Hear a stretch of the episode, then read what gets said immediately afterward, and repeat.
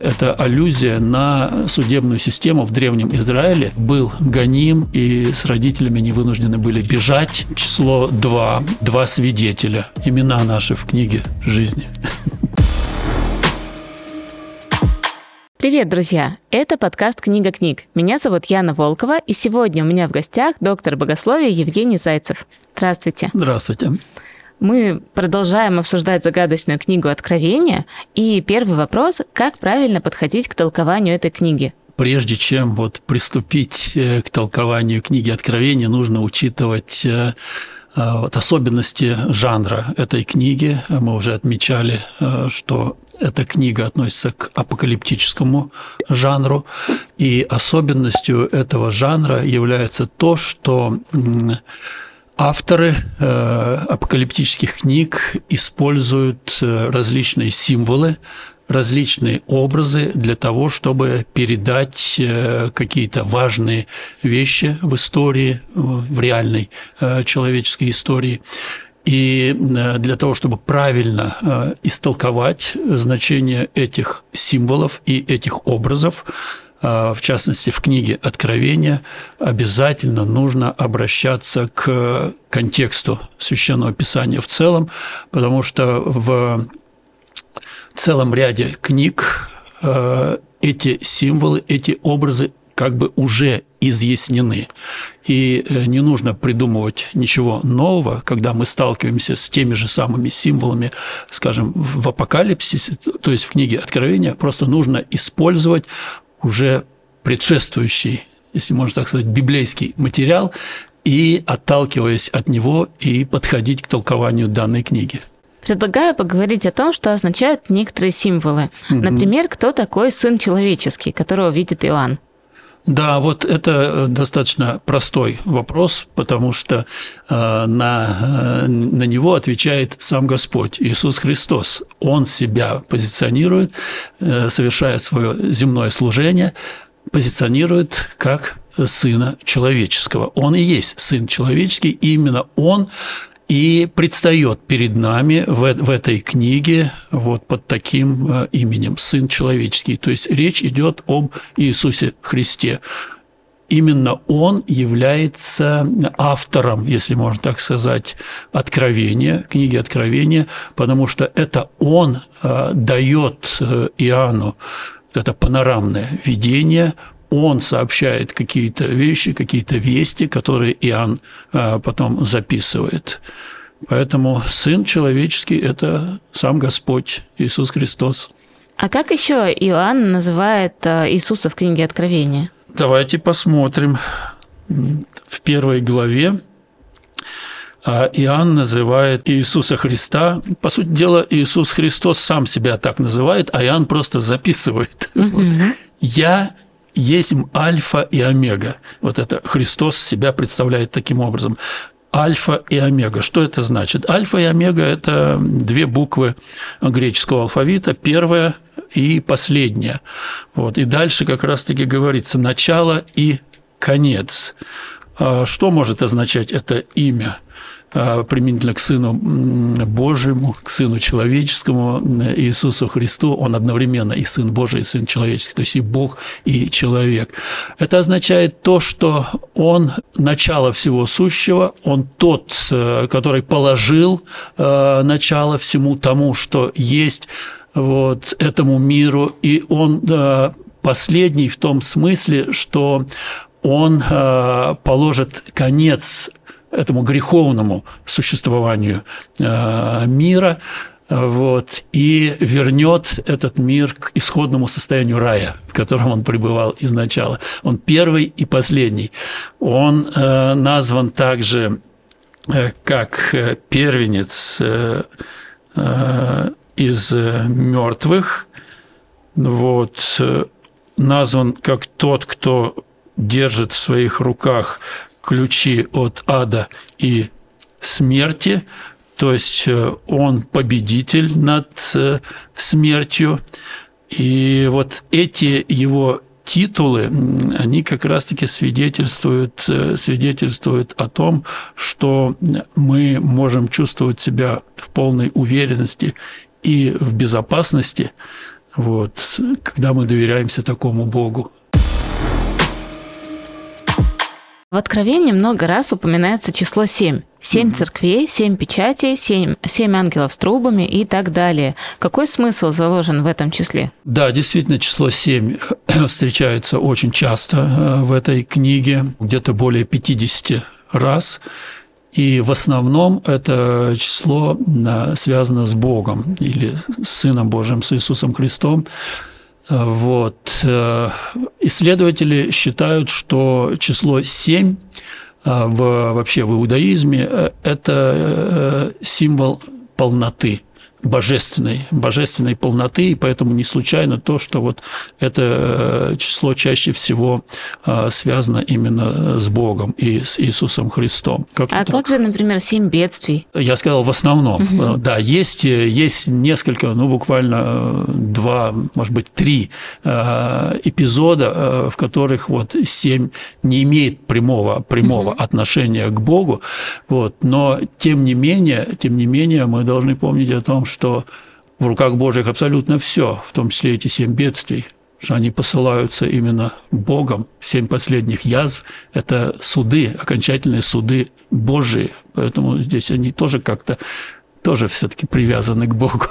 А какие еще символические числа есть в книге Откровения? Ну вот есть э, число два, два свидетеля а, упоминаются, и вот эти два свидетеля – это аллюзия на судебную систему в Древнем Израиле, когда подчеркивалось, что вот э, на, на суде имеет силу свидетельство, по крайней мере, двух свидетелей. Одного свидетеля недостаточно по крайней мере, должно быть два, два свидетеля.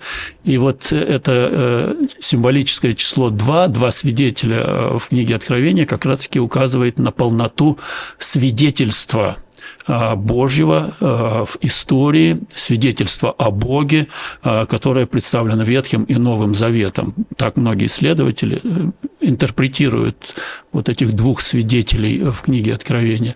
Вот. Есть 24 э, старца, это тоже символическое число. Вот. Полнота полнота э, искупленных, спасенных в Ветхом Завете и в Новом Завете, 12 э, колен Израилевых в Ветхом Завете, 12 апостолов в Новом Завете. Вот это число мы видим и э, на воротах Нового Иерусалима, 12 вот, патриархов, 12 э, колен и 12 апостолов в основании э, Нового э, Иерусалима. 144 тысячи, тоже символическое число, это указание на великое множество искупленных. Вот, 666 число зверя, тоже символическое число. Ну, в общем, много символических чисел в этой книге. И Библия дает ответы. Конечно, конечно. На то, да, что это да. за числа. Да, надо только вот э, тщательно поискать, угу. поискать эти ответы в самом священном тексте. И не додумывать. Конечно. Я уже упомянула семь церквей, семь печатей, семь ангелов с трубами. Что они символизируют? Семь церквей, э, с одной стороны, это конкретные церкви, они перечислены в первой э, главе книги, но учитывая апокалиптический характер этой книги, можно истолковывать вот эти семь церквей как семь периодов в истории всей христианской церкви. Семь труб, семь печатей – это тоже все э, символы определенных этапов, определенных периодов в историческом христианстве. Большинство вот исследователей исследователей согласны с тем, что это именно так. Вот э, они представлены в первой части, э, ну, или второй части э, вот, книги Откровения до 11 главы – это историческая часть книги Откровения. Здесь как раз-таки вот в разных символах, образах представлены основные этапы истории, новозаветной истории, истории христианской церкви. Очень интересно. А эти события уже произошли или ожидают нас в будущем? А, безусловно, произошли многие события, может быть, что-то происходит сегодня на наших глазах. Вот. Есть какая-то часть, э, которая еще не исполнилась, пророчество. Вот. Что-то ожидает нас в ближайшем будущем. Но э, книга Откровения обязательно должна интерпретироваться именно вот в таком историческо пророческом ключе, если можно так сказать. Есть разные подходы к толкованию этой, э, этой книги. Вот, есть так называемый претеристский подход. Э, вот, представители этого подхода считают, что э, все, что в этой книге представлено, оно давно уже исполнилось. Это все прошлое, вот, и нет смысла сегодня ворошить прошлое. Эта книга не представляет никакого интереса для нас сегодня. Есть футуристы, которые считают, что э, все, что представлено в этой книге, это относится к далекому будущему. Вот. Ну, э, есть еще другие школы, другие подходы. Вот э, я все-таки придерживаюсь такого вот историка-профетического или историка-пророческого подхода к толкованию этой книги. Суть его в том, что, э, да, здесь, безусловно, э, Иоанн э, описывает в каких-то образах и символах историю, историю всей христианской церкви, начиная со своей эпохи, с того времени, которое он жил, и заканчивая ее завершением, вторым пришествием Иисуса Христа и установлением Царствия Божия книге Откровения говорится о драконе, который падает с неба и преследует женщину с младенцем. О ком это, о каких событиях? Э, тоже изъясняется э, в самой книге, э, в 12 главе говорится о том, что это вот древний змей, дьявол и сатана, вот, обманывающий всю Вселенную. То есть вот этим драконом, страшным, ужасным красным драконом в книге Откровения представлен падший ангел – вот Люцифер, так называемый светозарный ангел, вот, э, который стал дьяволом и сатаною. Вот дьявол – это греческое слово, которое означает клеветник, вот, сатана – это слово еврейского происхождения, означает обманщик. А, это женщина с младенцем?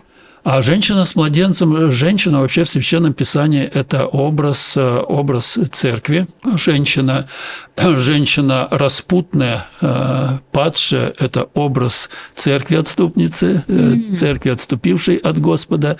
Вот. Женщина чистая, непорочная – это образ церкви верной, верной Господу Иисусу Христу. И вот э, здесь, э, по мнению многих исследователей, э, в 12 главе Апокалипсиса в образе женщины с младенцем вот, представлен именно появление на свет Мессии. Вот, он пришел в наш мир, так как каждый из нас приходит младенцем, вот, и уже с первых, с первых вот дней жизни вот он э, был гоним, и с родителями они вынуждены были бежать, вот какое-то время скрываться, да, то есть вот э, эти образы, они как раз и указывают на мессианское служение Сына Божия Иисуса Христа.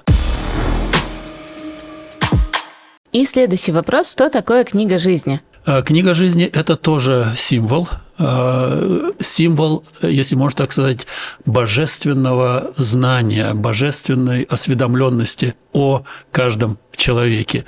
Вот. Мы не знаем, как, как выглядит на самом деле э, вот это Божье хранилище информации о, о, о всем и вся, но во всяком случае э, вот Бог знает абсолютно все, и мы можем быть абсолютно уверены в справедливости э, Божьего суда.